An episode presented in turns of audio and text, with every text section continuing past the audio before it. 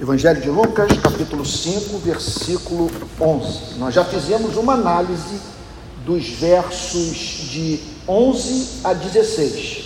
Então, eu vou fazer uma leitura passant desses versos, só para nós, nós nos situarmos, a fim de que façamos juntos análise dos versos 17, 18 e 19. Ok? Então, diz assim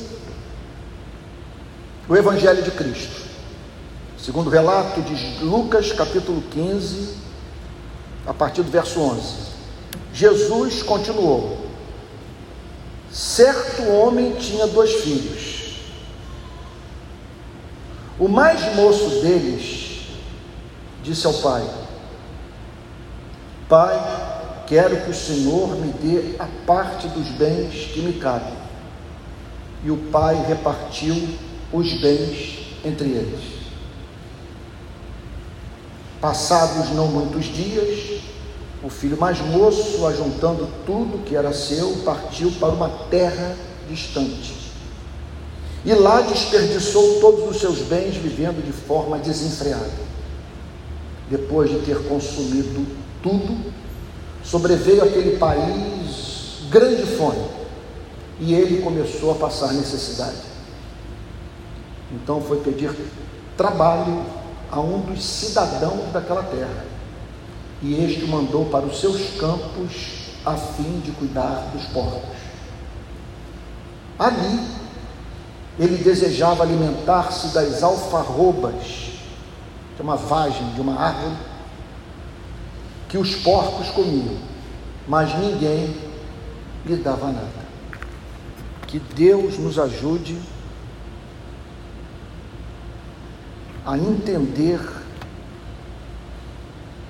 os versos que se seguem, porque eles são de fundamental importância para que compreendamos a teologia do arrependimento.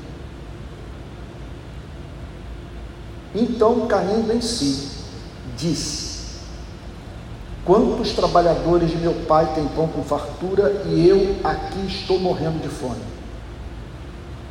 Vou me arrumar, voltar para o meu pai e lhe dizer: Pai, pequei contra Deus e diante do Senhor, já não sou digno de ser chamado de seu filho, trata-me como um dos seus trabalhadores.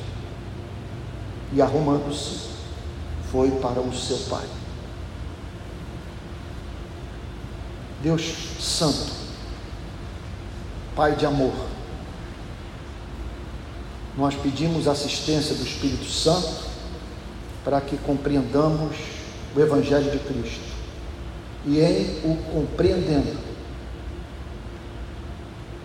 o amarmos mais, o servirmos com todo o nosso ser. E provarmos, Senhor, dos efeitos para todas as áreas da nossa vida, da correta compreensão dessa verdade extraordinária. Não leva em consideração os nossos erros, nós somos uma fábrica de iniquidade. Perdoa-nos Dá-nos a consciência do teu perdão. Diz para cada um de nós: vá em paz. A tua fé te salvou. E que a partir da compreensão desse perdão, que vivamos de modo bem-aventurado, certos de que se fomos justificados dos nossos pecados pela fé em Cristo, nossas orações são ouvidas e todas as coisas cooperam para o nosso bem. Se porventura alguém ouvir essa exposição bíblica, sem ainda ter passado por uma experiência de novo nascimento, que esse domingo seja o dia da salvação desta pessoa. Faz assim. É o que te pedimos em nome de Jesus. Amém. Irmãos queridos, nós estamos aqui diante da radiografia que o cristianismo apresenta sobre a condição humana. É isso que somos. Foi nisso que nós nos tornamos. E as decisões que a nossa espécie tomou, a começar pelos nossos, pra, pelos nossos pais, no decorrer dos séculos, nos levou para esse mundo. Eu confesso que não preciso da leitura de nenhuma obra existencialista, não preciso de Woody Allen, eu não preciso de Heidegger, eu não preciso de Jean Paul Sartre para conhecer a miséria humana. Eu a encontro no, no Antigo Testamento, no livro de Eclesiastes, por exemplo. Tudo que ocorre debaixo do sol, diz Salomão, é vaidade e correr atrás do vento. E eu encontro essa descrição da condição humana nessa parábola, de facílima compreensão. O processo todo do distanciamento do Criador e suas consequências é apresentado por esses versos iniciais da parábola do filho pródigo. Gente, isso é profundamente racional. Estávamos em casa nós tínhamos segurança. A vida fazia sentido para cada um de nós. Não éramos escravos das nossas paixões. E porque as nossas iniquidades não determinavam a nossa forma de ver a vida, nós conseguíamos ver nesse planeta declaração de amor em tudo. Era impossível olhar para um fruto, para uma árvore, para o nascer do sol, para uma noite enluarada e ali não divisar uma declaração de amor. tínhamos paz, sabíamos quem éramos, de onde viéramos e para onde haveríamos de ir. Segundo, o amplo testemunho do Antigo e do Novo Testamento, nós decidimos deixar a casa do Pai movidos pelo desejo de vivermos vida de autonomia em relação a Deus. Fomos convencidos de que Deus é caprichoso, que exige de nós o que é arbitrário e inviabiliza a nossa felicidade. Embarcamos nessa história e, ao nos afastarmos de Deus, do nosso Criador, nos afastamos da razão da nossa existência.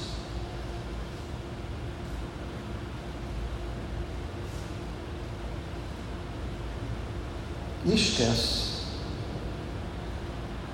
Qualquer proposta de felicidade que lhe seja apresentada,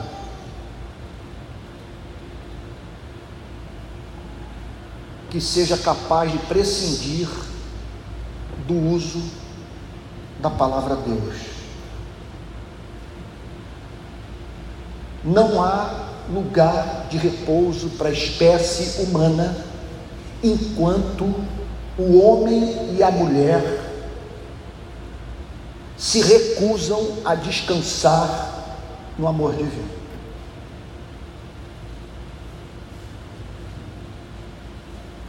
Que Jesus declara, portanto, nessa passagem, é que ao sairmos da casa do Pai, nós experimentamos uma queda, que significa o seguinte: deixamos de vivenciar a alegria dos anjos e nivelamos a nossa vida à vida dos animais. Observe o percurso,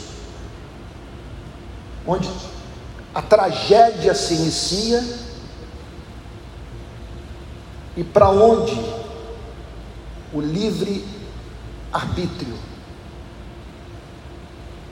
condicionado pelo desamor a Deus nos conduziu. Ele sai da casa do Pai e é encontrado tendo que trabalhar para alguém que não se interessava pela sua vida, após ter perdido tudo o que herdara, e disputando comida com os porcos, num cenário de fome.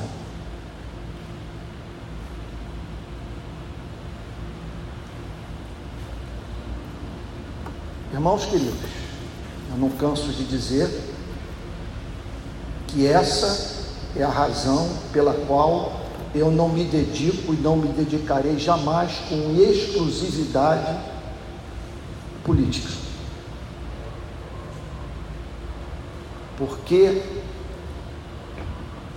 o que nós encontramos aqui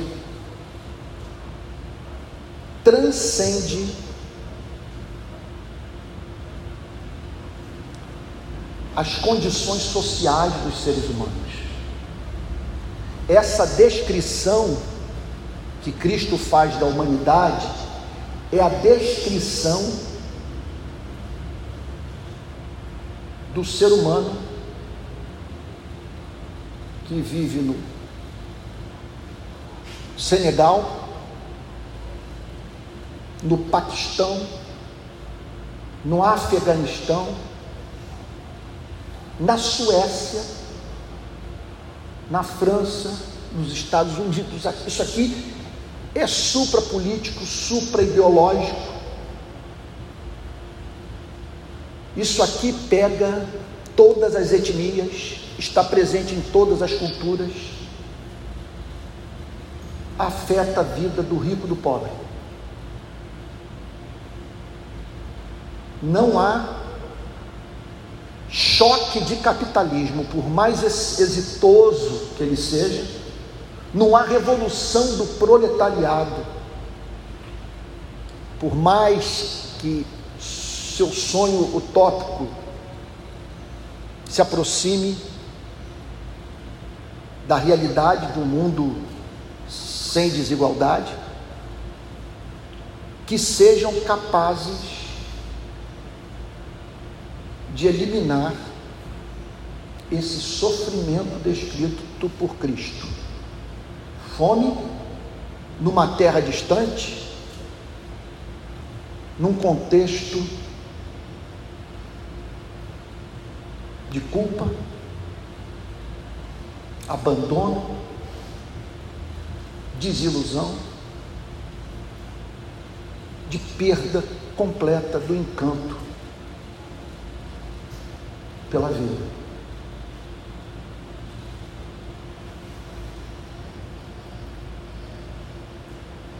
Essa é a condição humana.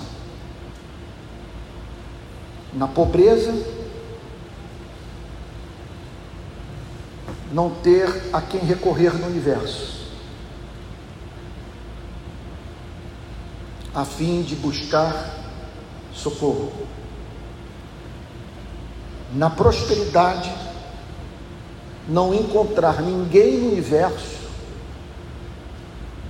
a quem agradecer pela bênção recebida. Ou seja, é falta de sentido no anonimato, na fama, na escassez, na abundância. Na dor e na alegria.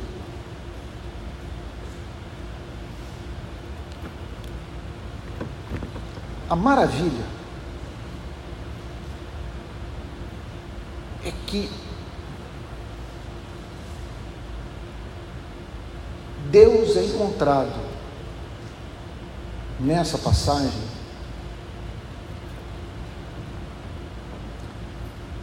permitindo que o homem colha o que semeou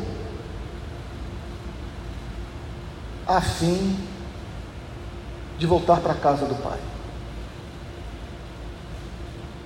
Por um lado, Deus não pode abençoar a nossa espécie enquanto resistimos à Sua vontade, porque Ele é santo. Está fora de cogitação Ele fazer com que a natureza, a vida como um todo, se comportem de modo a endossar a nossa maldade.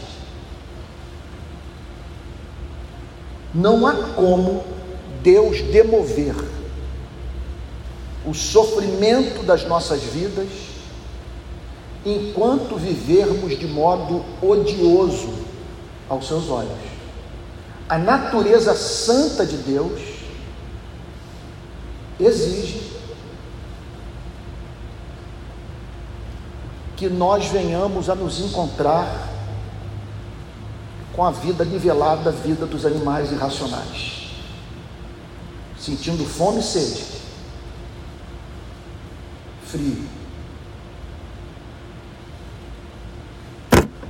Contudo, esse Deus de justiça e santidade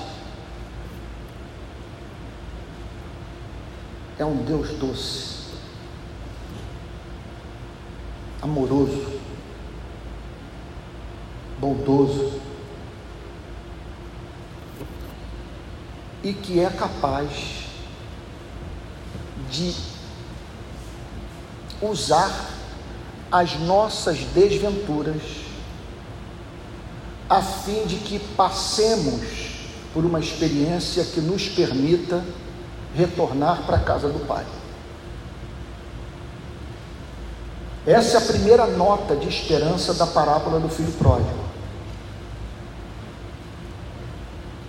Há solução para o exílio.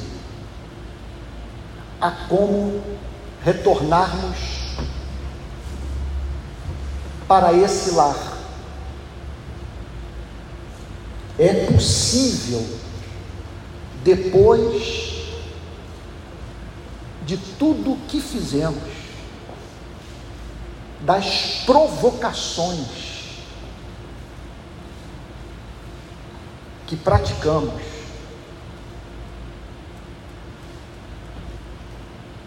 A santidade de Deus, nós nos reconciliarmos com o Criador. E o Criador passar a nos tratar como se jamais tivéssemos pecado. Essa é a mensagem central do Evangelho. O Evangelho trata-se de uma mensagem que tem como objetivo trazer esperança para o ser humano. Então, aqui estamos nós, provando do mais agudo desespero existencial. Sem paz, sem direção, sem sentido para viver, nas lutas, não tendo a consolação de alguém que seja maior do que os nossos problemas, e nas alegrias, em vez de atribuirmos o motivo do nosso regozijo a um ser que nos ama, temos que ver o bem que oferimos da vida como subproduto do acaso, como algo que aconteceu, como poderia não ter acontecido.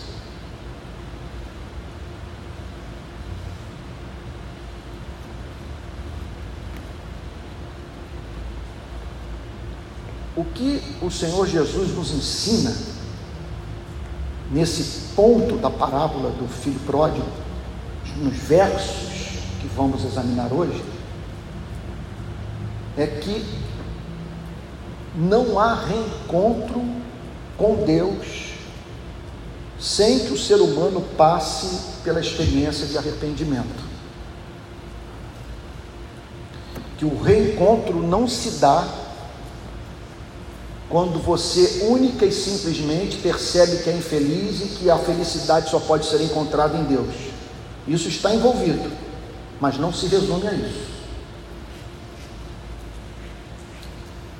Texto também deixa claro que esse reencontro não se dá quando você se torna membro de uma igreja católica ou evangélica. Quando você também abandona certos comportamentos considerados pecaminosos e passa a viver uma vida do ponto de vista moral considerada correta.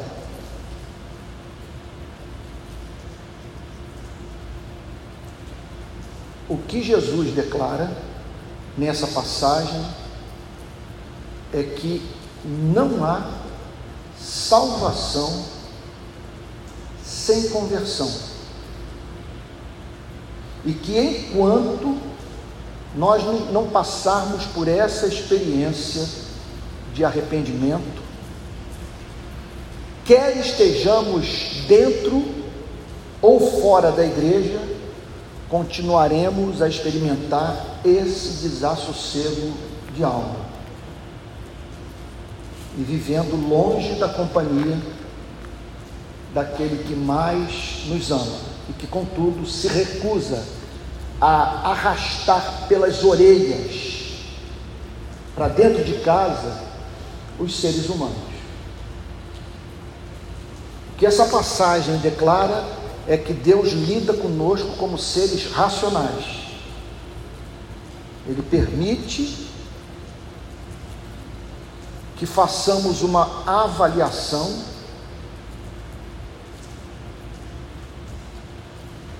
do curso da nossa história, das nossas presentes condições de vida e experimentemos uma aguda percepção da nossa necessidade de nos reconciliarmos com o Criador. E não apenas isso, uma percepção também de que nós não somos apenas infelizes, nós somos vis.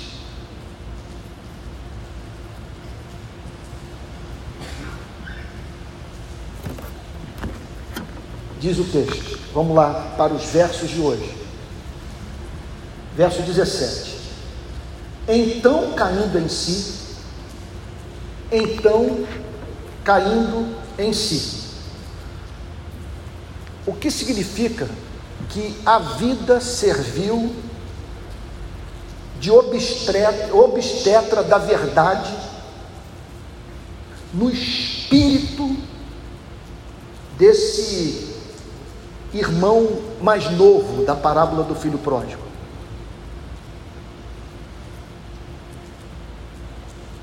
Daí o cuidado que nós temos que ter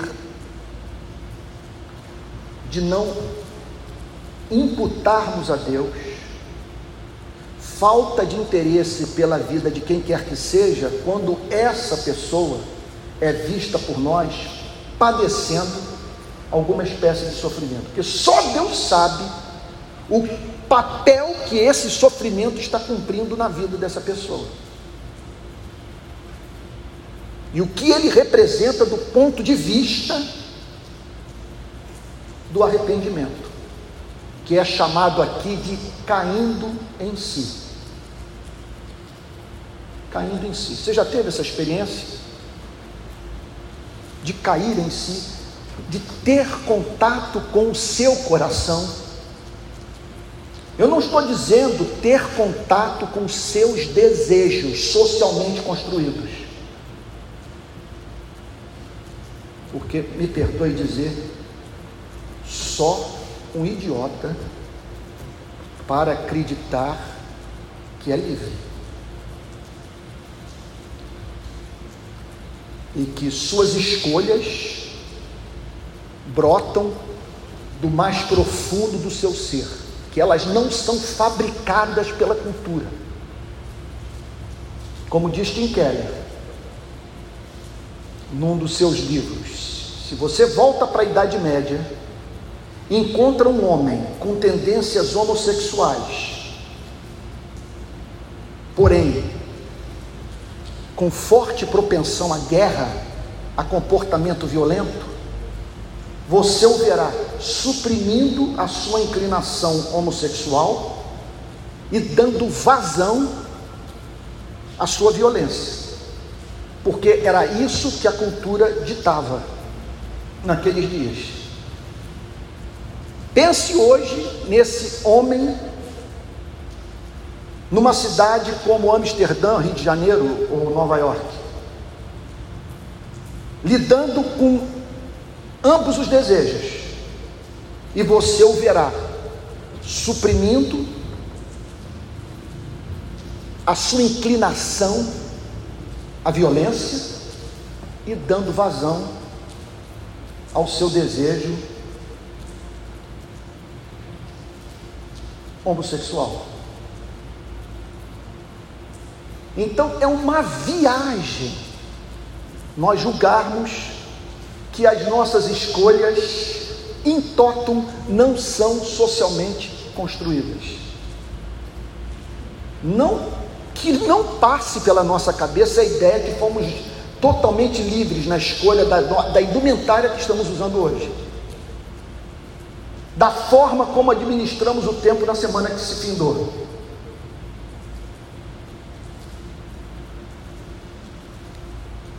E quem mexe com marketing brinca com você e comigo.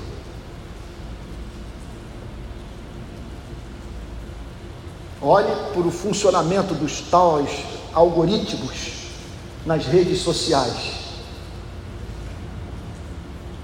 Não são poucas as vezes que eu recebi mensagens nas minhas redes sociais é, me apresentando camisa a ser comprada por mim para homens nascidos na década de 60. Ou então está sempre aparecendo na timeline alguma coisa sobre a qual eu tenha pesquisado e procurado nas redes sociais. E é claro que nesse sentido, portanto, muita alusão ao bodyboard, muita alusão ao Botafogo e e muita alusão ao Tim Keller, que eu gosto tanto, entre outros tantos interesses demais da minha vida. Eles jogam com isso. Eu li, vi um documentário recentemente com, falando sobre as eleições nos Estados Unidos e como que a partir da Inglaterra essa gente que mexe com marketing político cercou a igreja de uma tal maneira que reforçou as inclinações político-ideológicas de um setor da igreja e, focado nos indecisos, fez com que os indecisos migrassem para os interesses políticos daqueles que manipulava esses dados e fazendo chegar, portanto, na sua rede social o que o induzia a abraçar uma determinada ideologia e, consequentemente, votar num determinado político profissional. Esse cair em si significa o contato com o que há de mais verdadeiro na sua vida. É o contato com aquela verdade que poderíamos chamar de metafísica. Aliás, eu diria o seguinte: é por isso que em não poucas ocasiões nós encontramos pessoas durante a pregação chorando em cultos como esse. Eu posso dizer pela minha experiência.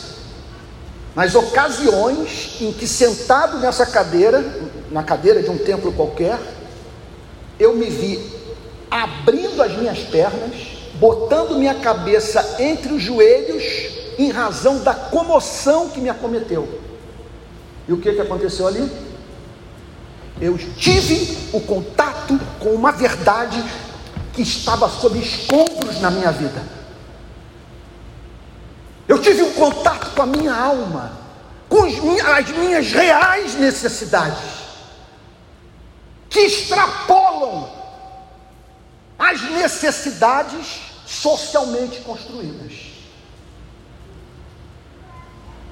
Foi o que aconteceu com esse irmão mais novo da parábola do filho pródigo, e é o que Cristo declara que acontece na vida de todo aquele que tem um verdadeiro encontro com Deus.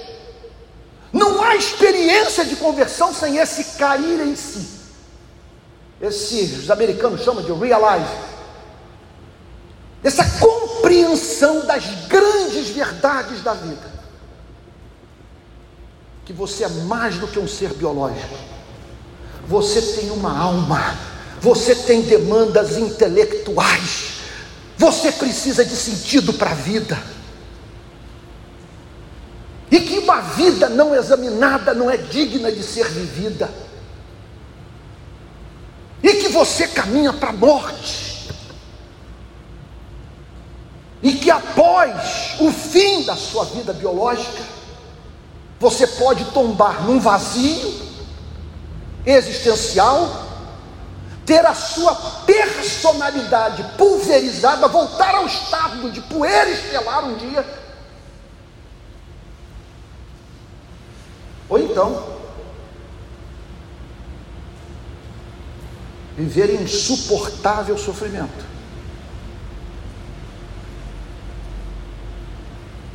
tomando consciência do fato de que o universo se voltou contra a forma como você viveu e administrou a sua existência. Esse caindo em si ele ocorre quando você percebe que nesse momento da sua vida você está trabalhando para alguém. Alguém disse para você: tudo isto lhe darei se prostrado me adorares. Isso pode ser uma ideologia, pode ser um partido político, pode ser sexo, pode ser fama, pode ser dinheiro, pode ser sua mulher, pode ser seu marido, seus filhos, seu hobby. É alguma coisa que não é, olha, até mesmo em si pecaminosa, mas que foi transformada em ídolo na sua vida. e que promete o que não pode cumprir.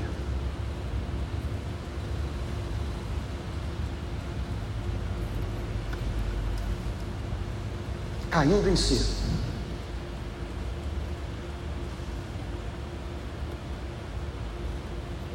Olha o amor de Deus, o estranho amor de Deus. Observe aquele rapaz comendo comida com os porcos, faminto.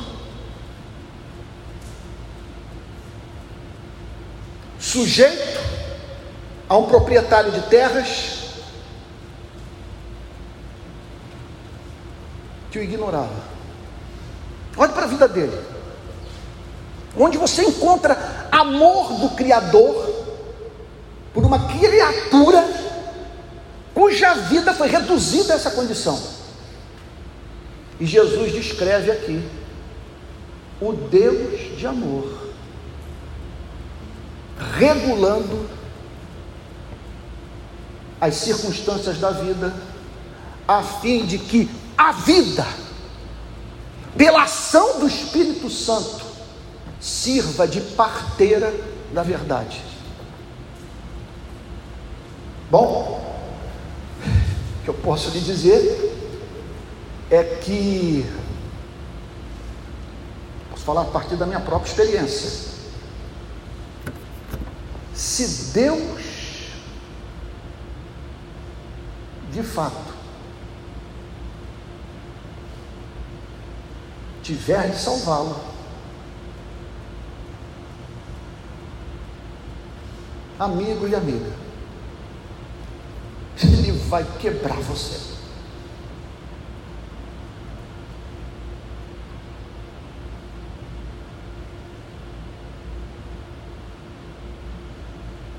E ele tem seus métodos.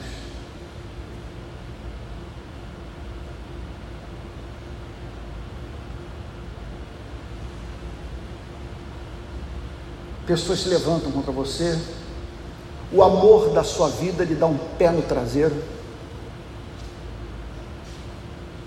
Seu, seu tapete é puxado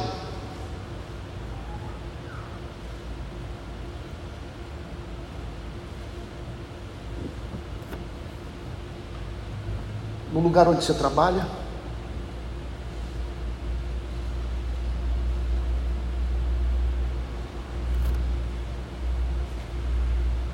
O corpo apresenta alguma dor estranha, ou um nódulo que aparece no seu abdômen.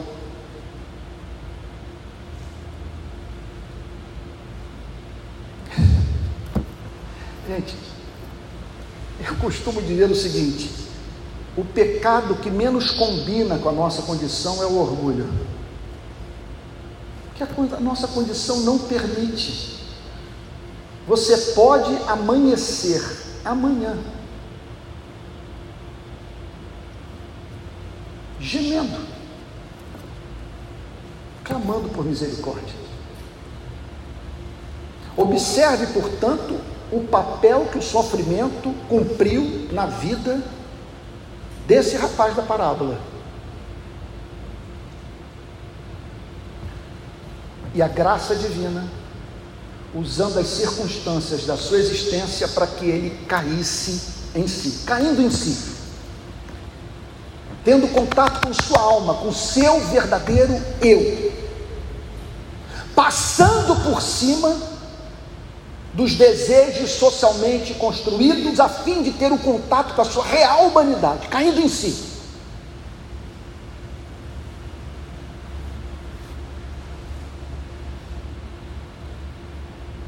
Disse: Quantos trabalhadores meu pai têm pão com fartura, e eu aqui estou morrendo de fome.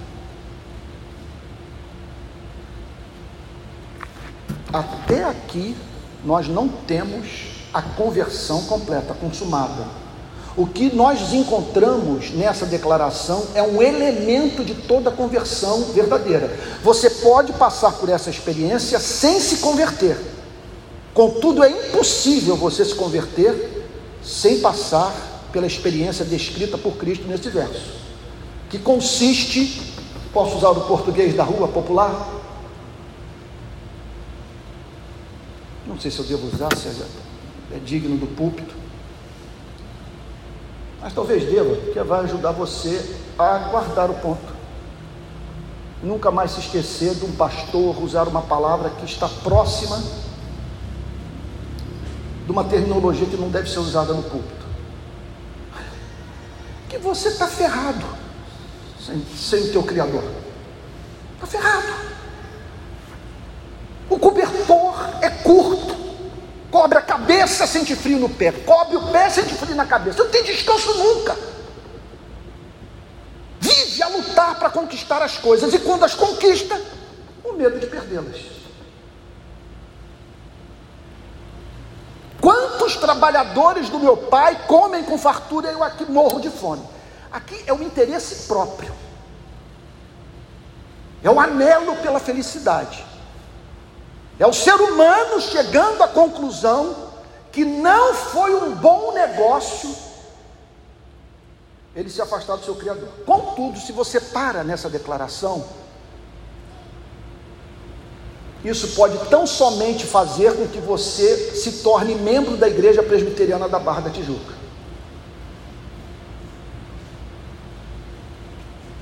Porque você não é bobo. Você quer um ser que ouça suas orações, banque os seus sonhos, e é claro que criar filhos num ambiente como esse é muito interessante. Pode mantê-los, por exemplo, afastados das drogas. Ou você que teme perder o seu cônjuge, é uma maravilha. Você participar dos encontros de uma instituição que defende o casamento. E é claro que aqui você pode encontrar companhias, viabilizar negócios, entre tantas outras. Se é que pode chamar assim? Bênçãos mais. Que são subproduto do contato com a cultura que rege essa instituição. O que eu estou querendo dizer é o seguinte: que quando eu olho para o protestantismo brasileiro, o que eu vejo é pastores enfatizando esse ponto e pessoas se dirigindo para os templos evangélicos movidas por essa percepção. pastor se levanta para dizer: olhe para o seu casamento, olhe para a sua saúde, olhe para a sua família. Você é infeliz porque você não tem Cristo. E as pessoas então se sentem motivadas a fluírem para os templos evangélicos a fim de encontrarem felicidade em Cristo. E aí você se depara com consumidores de religião. Veja, não estou banalizando a experiência. Jesus disse que foi, que fez parte do processo e que não há conversão. Repito, sem a percepção do fato de que aquilo que você procura só pode ser encontrado naquele que o formou. Contudo, até aqui nós não temos conversão. O texto prossegue dizendo: Quantos trabalhadores meu pai têm pão com fartura, e eu aqui estou morrendo de fome? Vou me arrumar. Naquela antiga tradução que eu usava, a revista atualizada, levantar-me-ei irei ter com meu pai. Vou me arrumar, voltar para o meu pai e lhe dizer: aqui um outro passo. Vou me preparar para voltar para casa. Vou me arrumar e voltar para o meu pai. Aqui nós vemos a luz da graça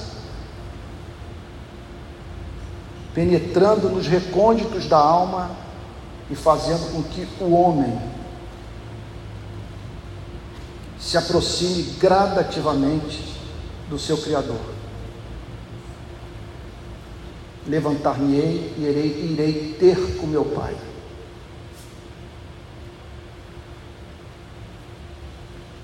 Que Jesus está dizendo que naqueles dias Pessoas que ouviam a sua pregação estavam passando por essa experiência. Porque Jesus anunciava um Deus de amor, e aquelas pessoas foram levadas por meio da pregação de Cristo, a em vez de voltarem para a casa de Deus, voltarem para a casa do Pai. Vou me arrumar, voltar para o meu Pai.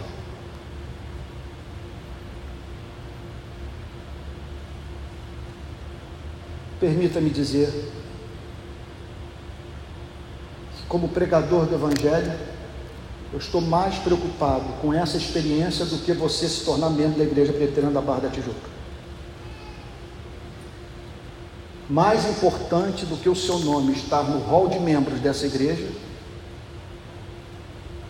É você, através do ministério dessa igreja, quem sabe, voltar para a casa do Pai. E voltar para quem mais o ama. Não há ninguém que tenha maior interesse pela sua vida. Sua mãe e seu pai não conhecem o seu cheiro, tal como o seu Criador o conhece.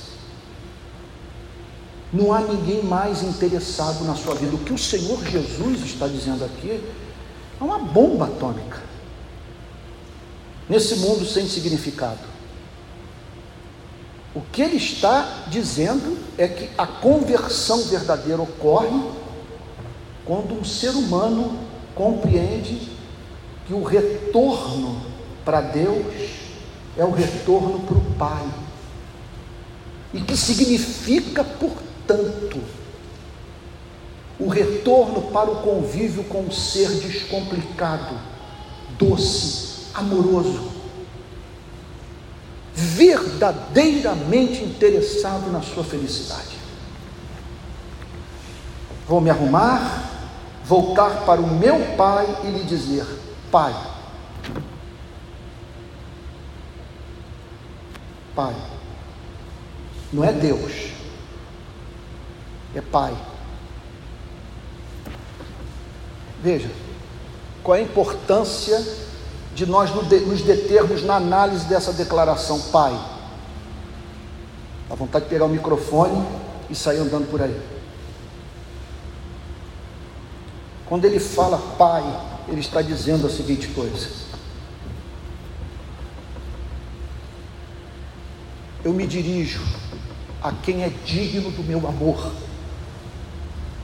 Eu não estou voltando para a casa de Deus, eu estou voltando para a casa de um ser amável. Quando ele declara Pai, ele está dizendo o seguinte: Eu não pequei contra a lei, eu pequei contra o amor.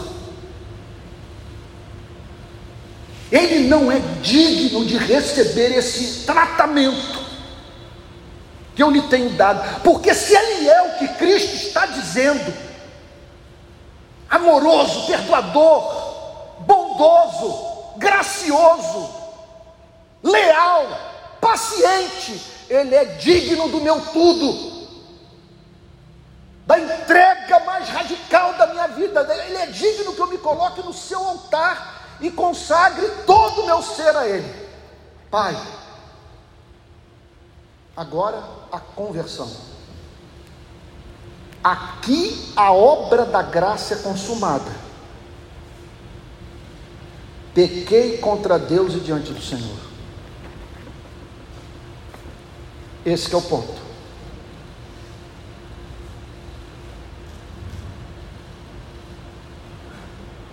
Meu Deus, como tratá-lo? Por onde começar? Para onde ir? O que ele está dizendo é o seguinte: eu não sou apenas um infeliz que só pode encontrar felicidade em ti. Eu sou alguém que tem vivido uma vida detestável aos teus olhos. Pai, pequei contra o céu e diante de ti. eu estou nesse buraco, não é porque me faltou entendimento, ou em razão de eu não ter sido um bom filósofo, um bom pensador, de ter me faltado conhecimento, eu estou nesse buraco porque eu me insurgi contra a Sua vontade. Eu estou nesse buraco porque eu decidi viver para mim mesmo. Porque eu tomei a decisão de viver uma vida de autonomia em relação a Ti. E ignorar a Sua verdade. Eu pequei contra Ti. Então, é por isso que nós devemos lutar. E sem uma experiência como essa, Repito, o crescimento de uma instituição como a nossa igreja fará com que a própria instituição entre numa relação autofágica. Os seus membros passarão a se voltar uns contra os outros. Deixa eu explicar. Se o movimento para na busca por felicidade, eu venho para essa instituição porque nela eu encontro o que só Deus pode me dar. O que eu tenho aqui é alguém focado em ser feliz. E que, portanto, fará a leitura da totalidade da vida da igreja a partir dos seus interesses pessoais. Se a coisa não agradar, depois de toda aquela cerimônia, faz fila aqui do lado, já testemunhei isso diversas vezes. Faz fila, vem para cá chorando, mas não sem ter sido ajudado pela igreja das mais diferentes maneiras. Dívidas que foram pagas, sessões de aconselhamento, visitas à casa, horas e horas de conversa, aí você vê essa pessoa vindo para cá para ser batizado e se tornar membro da igreja presbiteriana da Barra. Aí aquele momento final, ela desce do tablado, depois de ter sido batizado, recebido como membro. O abraço, a igreja estendendo suas mãos para esses que recém-chegados, e a música sendo entoada, e pessoas se abraçando e as lágrimas sendo derramadas, para na primeira contrariedade ela desaparecer daqui. E pergunte para cada dez pessoas que saíram daqui, quantas me procuraram para conversar? Para cada dez, nove não me procuraram. Eu tenho para mim que é sintoma de uma relação utilitarista com a igreja. Agora, quando o convertido formula essa oração, Pai, pequei contra ti. Estamos mais diante de um consumidor. Nós estamos diante de uma pessoa cuja vida foi humanizada o coração foi quebrado. Uma pessoa que, em razão da visão da sua pecaminosidade, meu Deus, passou a reproduzir nos seus relacionamentos interpessoais uma espécie de tratamento que recebeu da parte de Deus. Não há como essa pessoa ser arrogante porque ela sabe que sua conversão se deveu, se, se deveu ao fato dela ter se aproximado de um Deus que não é arrogante.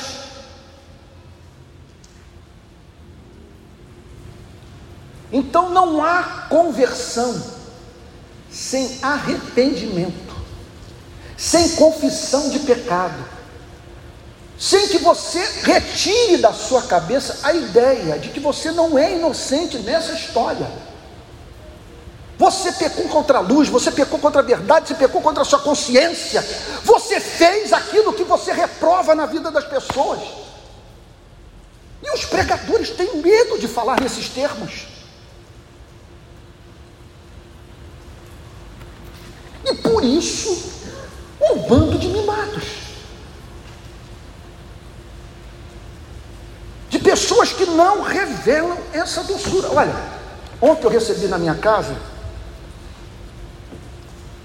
um ex-detento. Aliás, dois detentos ontem foram almoçar comigo. A Thaís, que está aqui conosco, esteve na minha casa, me deu o privilégio de me visitar e ela testemunhou tudo. Os dois passaram pelas carceragens da Polícia Civil. Cinco anos atrás das grades, três anos e meio em Bangu. Viram um inferno. Um inferno sarna, tuberculose, coceiras infernais, tortura, surras, Um deles falou como que se executava pessoas dentro das celas, o chamada corneta. Você coloca cocaína dentro de uma caneta e sopra nos ouvidos, nas narinas, e a pessoa morre como se fosse por overdose. Como se ela tivesse consumido cocaína dentro da cela. Um desses detentos me convidou essa semana para participar das sessões de fotografia que seriam feitas hoje no aterro do Flamengo, porque ele está concluindo seu curso de direito. Ele é hoje nosso irmão na fé, largou o crime, casado,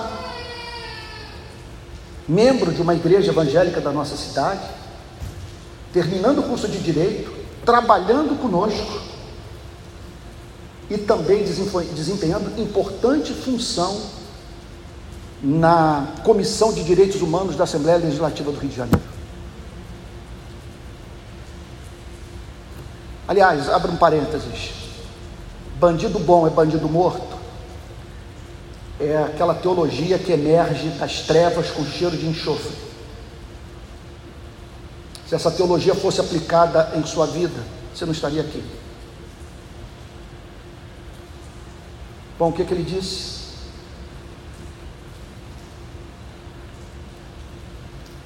Tudo que eu quero é não decepcionar vocês. Porque vocês me pegaram atrás das grades. E quando eu entrei no semi-aberto, ao me lembrar da bondade de vocês na carceragem de Neves, eu fui a pé até a sede do Rio de Paz no Jacarezinho. Fui andando por aquelas ruas, acreditando que aquele povo que me havia socorrido atrás das grades haveria de se interessar pela minha vida e me dar um futuro, me dar uma esperança. E ontem ele disse: para cada dez detentos que eu conheço, nove não tiveram a oportunidade que eu tive. De um movimento social que estendeu a mão, que me abraçou, que me entregou, que me deu salário, me deu dignidade. E o que, que ele me disse? A última coisa que eu quero é decepcionar vocês. Um dos seus crimes era o crime de estelionato. Quando eu vi essa obra da conversão consumada na sua vida, ele interceptava cartão de crédito, digitava a senha, saia torrando dinheiro dos outros, né? Entre outras coisas mais que ele fazia.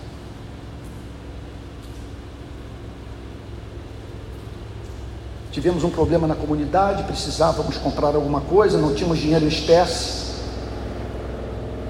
Eu tirei o cartão de crédito do bolso, e disse para ele aqui: Olha, essa é a senha. Você vai lá e compre o que nós estamos precisando. Teve alguém que disse o seguinte: O Senhor não está sendo sábio. O Senhor está o expondo à tentação na área em que ele é mais frágil. Mas tem horas que a melhor coisa é você ficar calado. No momento como esse, que o país está atravessando, eu falo o que penso, mas não tenho a mínima esperança de, numa interlocução, chegar a algum acordo. Quando eu vi a resposta, eu falei o seguinte: como é que eu vou convencê-lo que a vida dele foi transformada? E que não é um ato de insanidade, eu estou querendo formar a identidade dele. Eu quero que a partir do tratamento que eu estou dando a ele, que ele saiba que ele foi transformado. E pergunta se ele desviou um centavo da minha conta. É o meu braço direito. Eu não subo o morro do Rio de Janeiro sem que ele esteja do meu lado.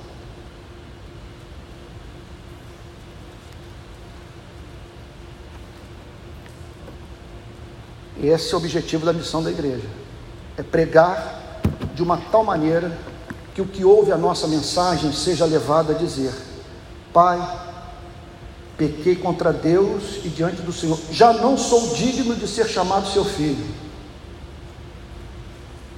Já não sou digno de ser chamado seu filho. Para cada dez pessoas que entram na nossa igreja, quantas se aproximam nessa condição? Não sou digno de nada usando o linguajar da rua mais uma vez, eu estou pegando o boi de estar tá vivo. Está vivo. Foi uma paciência infinita que preservou a minha vida. E agora eu estou aqui. E porque eu fui objeto desse amor incompreensível, permito-me a honra de lavar os pés dos irmãos, de servi-los em amor de trabalhar no anonimato, sem esperar recompensa. Já não sou digno de ser chamado seu filho. Não tem espaço para botar Deus na parede e dizer: Tu tens que me abençoar. Eu não sou digno. Isso aqui é Jesus escrevendo a experiência da autêntica conversão. Já não sou digno de ser chamado seu filho, trata-me como um dos teus trabalhadores. E arrumando-se, foi para o seu pai.